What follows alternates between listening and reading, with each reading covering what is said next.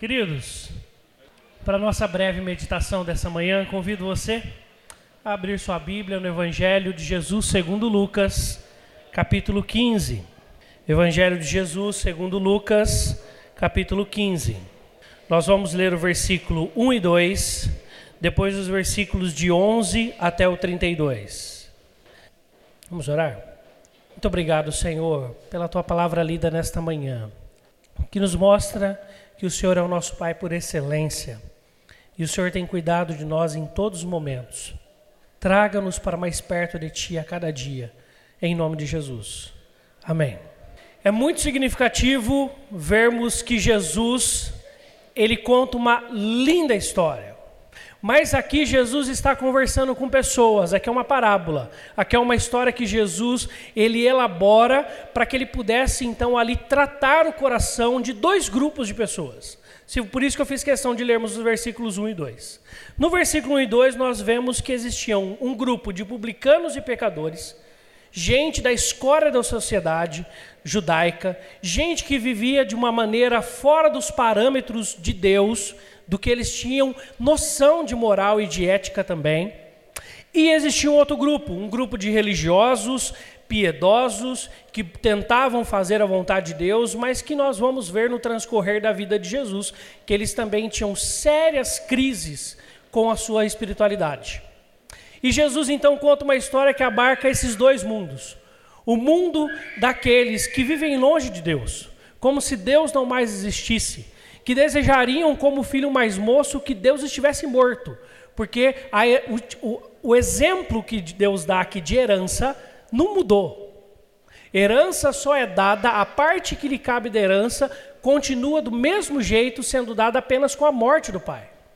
Então, quando o filho mais moço chega para o pai e fala assim: Pai, dá-me a parte dos bens que me cabe, o que ele está dizendo é: Pai, eu queria te ver morto. Como o senhor não morreu, dá-me logo a minha parte, que eu quero ir embora. E é isso que ele faz. Ele pega a parte dele, ele vai embora, ele gasta de maneira dissoluta. Por isso que a palavra pródigo significa gastador, aquele que despende demais. Então esse filho pródigo sai da casa do pai e abandona o relacionamento com o pai. Mas existia um outro lado aqui da história.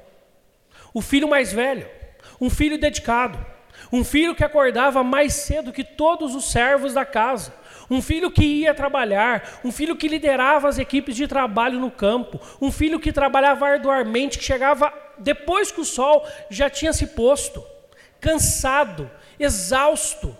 E ele acredita que faz tudo isso pelo pai. Tudo isso pelo pai. Só que quando nós lemos o texto, nós vamos ver que os dois filhos estão distantes do pai no mesmo grau.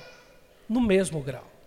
O filho mais moço está distante porque ele não quer saber mais do pai. Ele pega e vai para longe do pai em termos territoriais. Mas longe do pai, o coração dele se lembra do pai. O filho mais velho não. O filho mais velho está ali.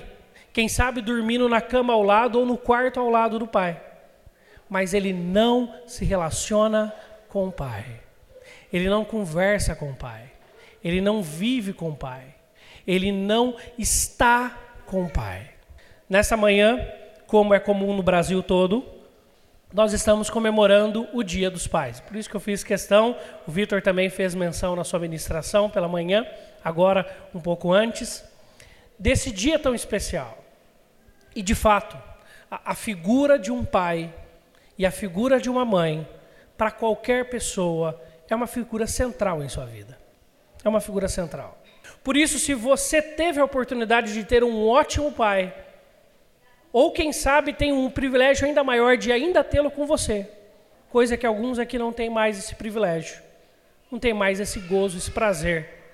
Só tem as lembranças e as saudades de um pai muito importante, muito querido, muito amado, que caminhou, que educou, que disciplinou quando era necessário, que foi firme, que sustentou, que auxiliou, que esteve ali, que esteve ali em todos os momentos. Ou quem sabe você também tem o privilégio de ainda ter o seu pai, de ainda poder hoje no almoço estar ali à mesa e comer um, um frango assado, ou seja lá o que for que seja para comer hoje. E aí depois, se você é casado como eu, você vai à noite na casa do outro pai, porque tem dois pais ali, né, para serem celebrados. E agora você já entra nesse negócio de ser pai também. Ah, beleza. Hã? Graças a Deus por isso. Aproveite isso. Mas quem sabe você não teve um bom exemplo de pai. Quem sabe seu pai te abandonou? Quem sabe seu pai não te deu os melhores exemplos de vida, de postura, de viver.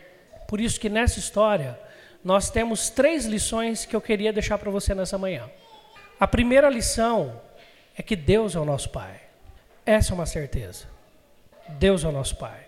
Seja o seu pai tendo sido um pai excelente, não estando mais aqui, você tem o seu pai contigo ainda.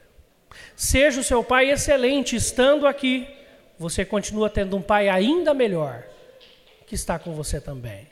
E tendo sido, infelizmente, a sua história difícil, trágica, de abandono ou de falta de exemplo, você também tem um pai amoroso, cuidadoso, fiel ao seu lado. A segunda lição que nós depreendemos desse texto é que nós somos filhos. É que todos nós somos filhos. Não só Deus é o nosso Pai, mas nós somos filhos. Porque é muito comum, ainda mais quando nós alcançamos a fase adulta, a fase onde nós desejamos crescer, que nós ansiemos por uma independência tal e por uma autonomia de uma tal maneira que nós queiramos mandar nas nossas próprias vidas. Nós não podemos esquecer, nós ainda somos filhos. E todas as vezes, por mais fidedigno que seja a nossa prática, a nossa busca, o nosso empenho em estar na igreja, em fazer as coisas para Deus, em viver para Deus, Deus está preocupado com o nosso relacionamento com Ele. E se por acaso você esteve longe do Pai, você fala assim: Eu não sou merecedor de estar próximo ao, próximo ao Pai do céu, ao Pai eterno. O Pai eterno vai, vira para você e fala o mesmo que o Pai virou para aquele filho mais novo: Abre os braços, te abraça e fala: Esse meu filho reviveu, estava perdido e foi achado.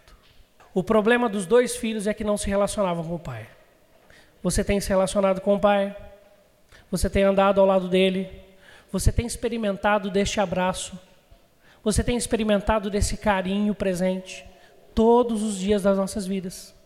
Sabe o que é interessante nessa história? A história não conta se o filho mais velho entrou na casa. Não conta se ele foi lá, abraçou o irmão dele e falou: Estou muito feliz por você estar aqui. Graças a Deus, graças ao Pai. Mas também não mostra se o filho mais novo, depois dessa grande recepção, se tornou um grande filho. Um filho obediente, amoroso, de relacionamento, que também pudesse aprender com seu irmão mais velho e ser alguém apegado ao cuidado, à, à prática da obra do Pai. Todas as vezes que a Bíblia nos faz essa história, e Lucas é, é um mestre nessa, nesse artifício literário, que é de deixar a, a, a história sem final. Fica aqueles três pontinhos. Ele está incluindo a gente na história. Ele está nos incluindo nos papéis desses filhos.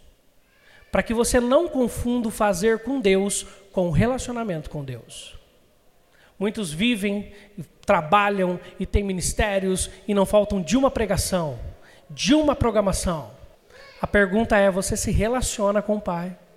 Você tem Deus como seu Pai de verdade, que te orienta, que te ensina, que te sustenta, que cuida de você, no qual você baixa a cabeça e pede bênção?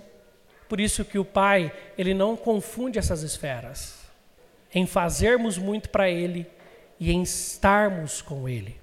Ao passo que você pode ser alguém que está longe dos caminhos de Deus, que às vezes pode até parecer estar perto, mas seu coração está muito longe. Deus te convida para estar mais perto. Deus te convida para um relacionamento. Deus te convida para ter vida com Ele.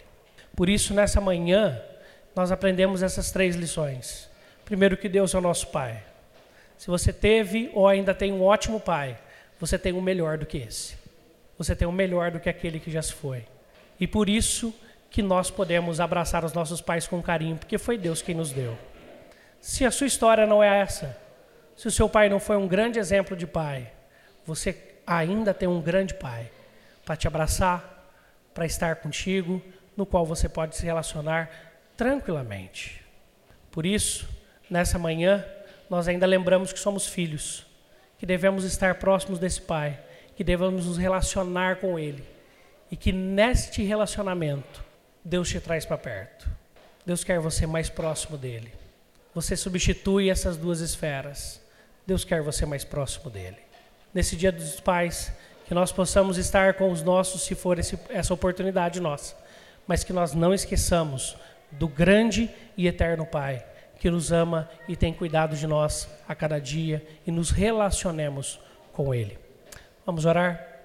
Senhor, obrigado por esta manhã maravilhosa.